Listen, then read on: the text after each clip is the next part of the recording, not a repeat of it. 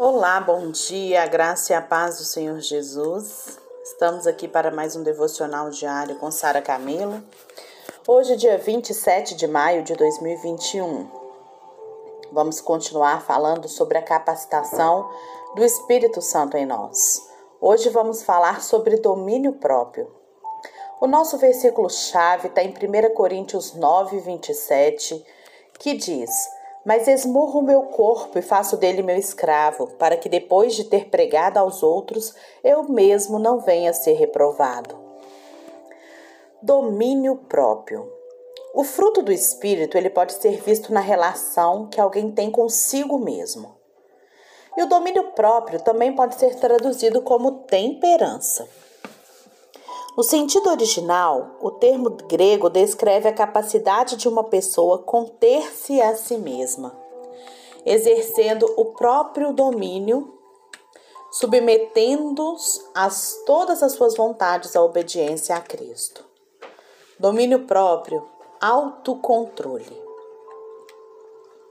Geralmente, nós nos deparamos com algo errado em nós. E quando a gente se depara com isso, um pensamento, um sentimento, um hábito, uma atitude errada, a gente procura um culpado fora de nós. Por que, por que, que a gente faz isso? Porque parece mais fácil sempre procurar a culpa nos outros. Você concorda? Não seria mais fácil buscar a solução em nós mesmos? Em vez de querer controlar o próximo, que tal controlar-se a si mesmo? Antes de querer mudar os outros, que tal buscar o próprio crescimento pessoal? Vale destacar que o nosso crescimento espiritual, ele depende muito mais do nosso investimento do que de uma eventualidade. Queridos, nós somos escolhidos para frutificar.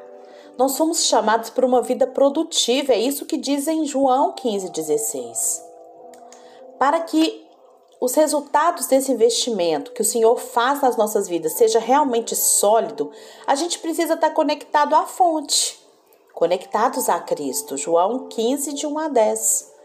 Nosso destino em Deus é o crescimento, sempre. Cristo é a nossa fonte de energia. O Pai, ele nos supervisiona para que a gente repare qualquer debilidade nesse processo. Por isso, verifique sua atitude. Se você permanece nele, você será frutífero. Agora, caso encha sua mente e o seu coração daquilo que não te edifica, você será improdutivo. Você é responsável por sua espiritualidade. O que você, o que você faz para lidar com as tentações? Como você lida com o mundo, com o diabo e com a carne?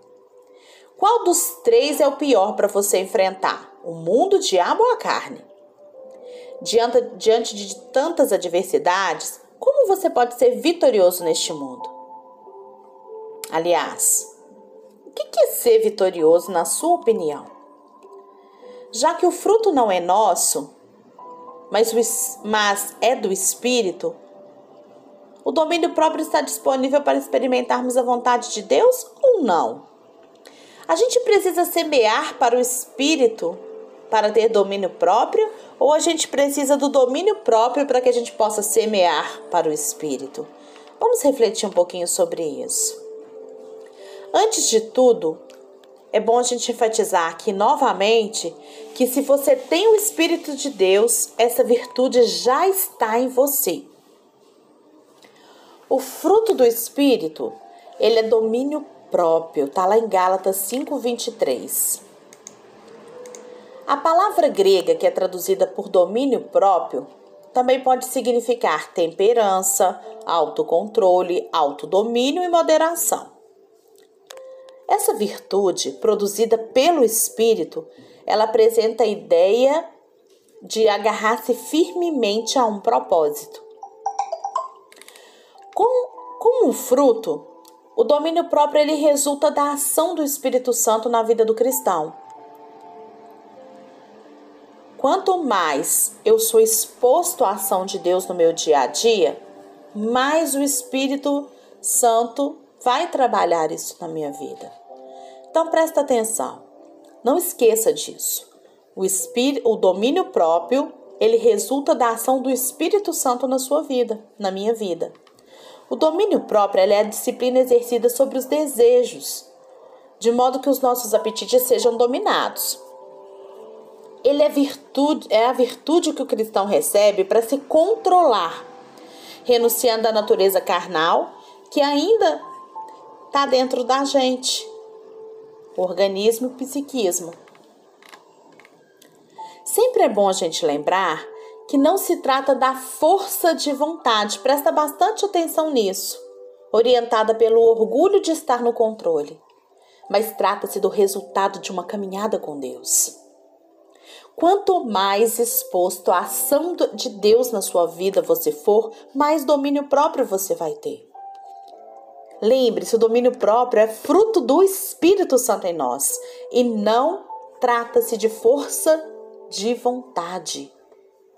A força de vontade, ela é orientada pelo orgulho de estar no controle.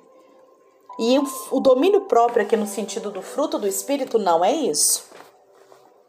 Às vezes na nossa vida a gente fica ali preso a tentar controlar, a tentar desenvolver o domínio próprio. Mas quando a gente entende que o domínio próprio é um fruto do espírito em nós, a gente vê que não depende da gente, mas dessa manifestação do espírito na nossa vida.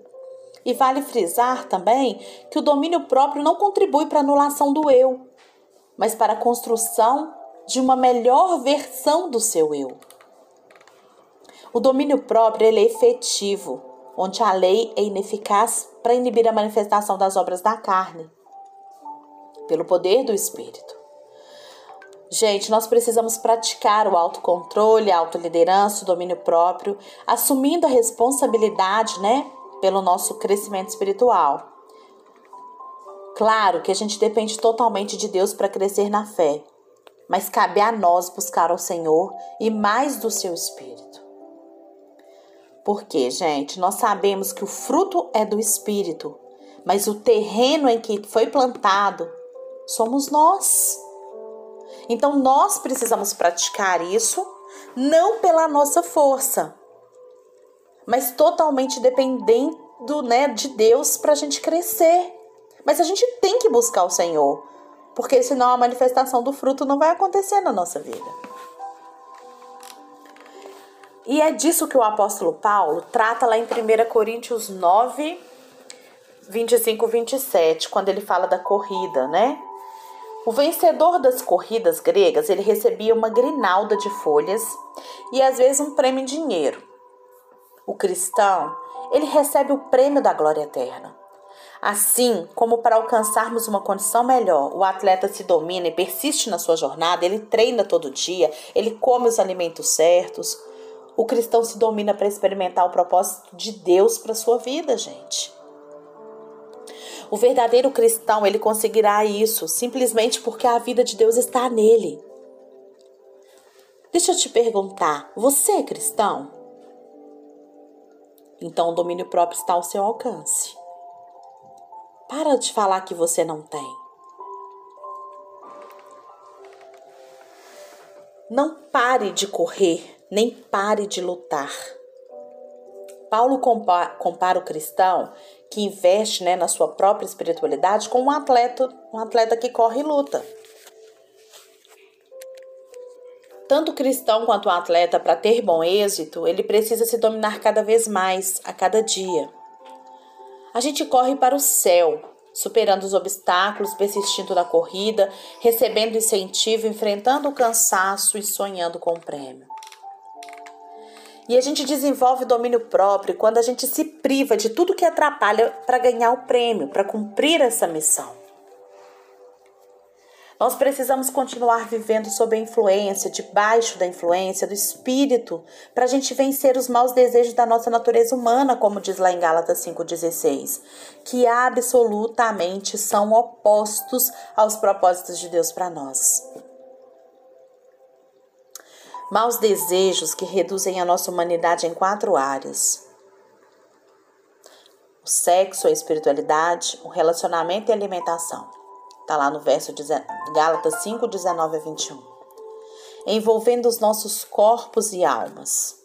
Então, essas quatro áreas, elas reduzem a nossa humanidade com esses maus desejos. Sexo, espiritualidade, relacionamento e alimentação. Segundo o apóstolo Paulo, em Romanos 7, 18 e 20, nada de bom habita em nós, isto é, na nossa carne.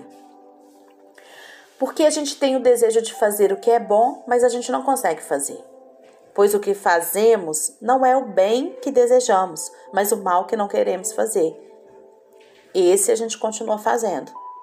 Foi assim com o apóstolo Paulo, é assim comigo e deve ser com você também. Se a gente faz aquilo que a gente não quer, já não somos nós quem o fazemos, mas o pecado que habita em nós. A gente precisa lutar contra esses desejos perniciosos, pecaminosos, que nos desumanizam e entristecem o nosso Criador. Leve a sério a luta contra o pecado.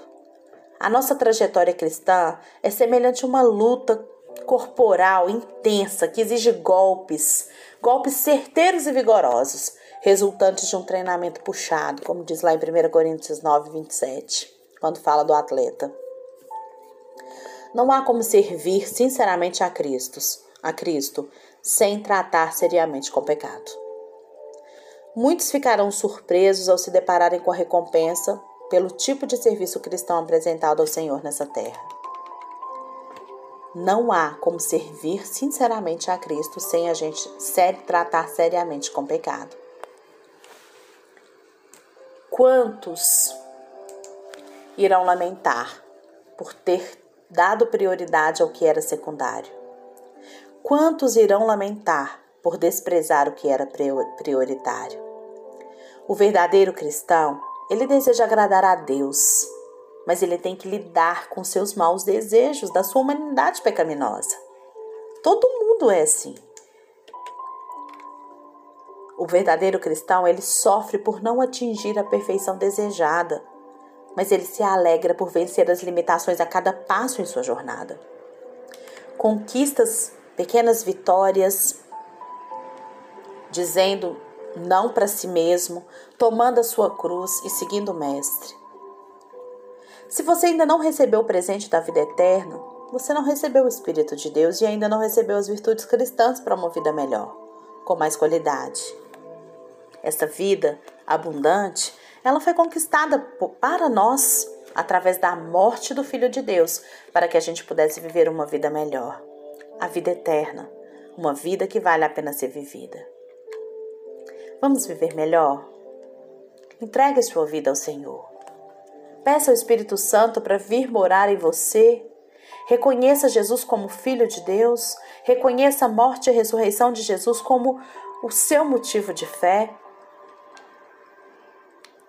e manifeste essa vida abundante.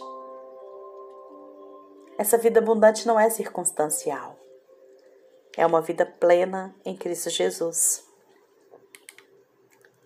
Não se deixe dominar pelos super desejos da sua carne.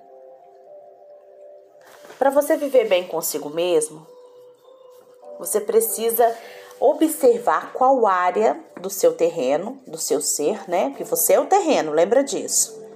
O fruto é do espírito, mas o terreno é seu. Então, qual área, né, do seu terreno que você precisa receber mais cuidado? Se for a área da carne, da nossa natureza inclinada ao pecado, o resultado será corrupção, podridão, decomposição e decadência. Se for a área do espírito, a nossa natureza regenerada, inclinada para Deus, a colheita será a vida eterna e um relacionamento íntimo com Deus. Quais as sementes você tem lançado sobre a sua vida?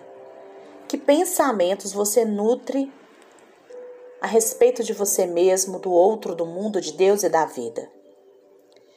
Quais as emoções que você extravasa e quais os sentimentos que você controla? Quais os hábitos que você está construindo e quais aqueles que você tem abandonado? O que sequestra os seus sentidos? O seu tempo, a sua alegria os seus interesses. Quer goste ou não, os resultados da sua semeadura vão brotar mais cedo ou mais tarde. Qualquer cristão sincero, gente, sofre ao perceber no seu interior sentimentos e pensamentos que não são corretos. Deus, ele nos capacita a vencer as nossas próprias misérias. Quando ele nos dá o seu espírito, e assim ele nos dá o dom do espírito. Em Cristo, nós podemos vencer as nossas fraquezas só nele. Paulo diz em Filipenses que com a força de Cristo em mim, eu posso todas as coisas. Então creia, creia numa vida produtiva. Creia no poder do Espírito Santo em você, porque isso é possível. A, recomendação bíblica está lá em Gálatas 5,16 é andar no Espírito. Experimente a plenitude do Espírito. Seja dominado, seja vencido por Deus. Assim, você vai poder cumprir o seu ministério, o seu propósito de vida. Você vai andar em vitória e você vai andar no poder do Senhor. Jesus, ele veio trazer uma vida melhor para o homem, e essa vida só pode existir no poder do Espírito Santo de Deus. Deus, ele não considera o seu, o meu potencial humano para ele atuar. Ele conta com você e comigo, sabe para quê? para melhorar a nossa vida. Meu querido, minha querida, ande com Deus e seja equilibrado. Se você não tem conseguido, continue tentando, não desista. O fruto ele ainda está crescendo, amadurecendo na sua vida. Mas ele está em você. Não duvide que ele está em você.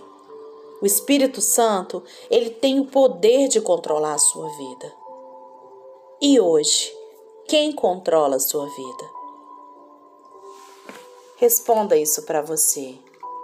Porque a plenitude do Espírito é possível a todo aquele que tem sede, como diz lá em João 7, 37, 38. E que vai a Jesus, que a água viva, para beber continuamente, buscando Jesus com fé, com fé ardente Cuide mais da sua vida, meu querido, minha querida. Ande com Deus e viva a vida abundante que você tem direito nessa terra. Lembre-se, Ele está em você. O Espírito Santo está em você.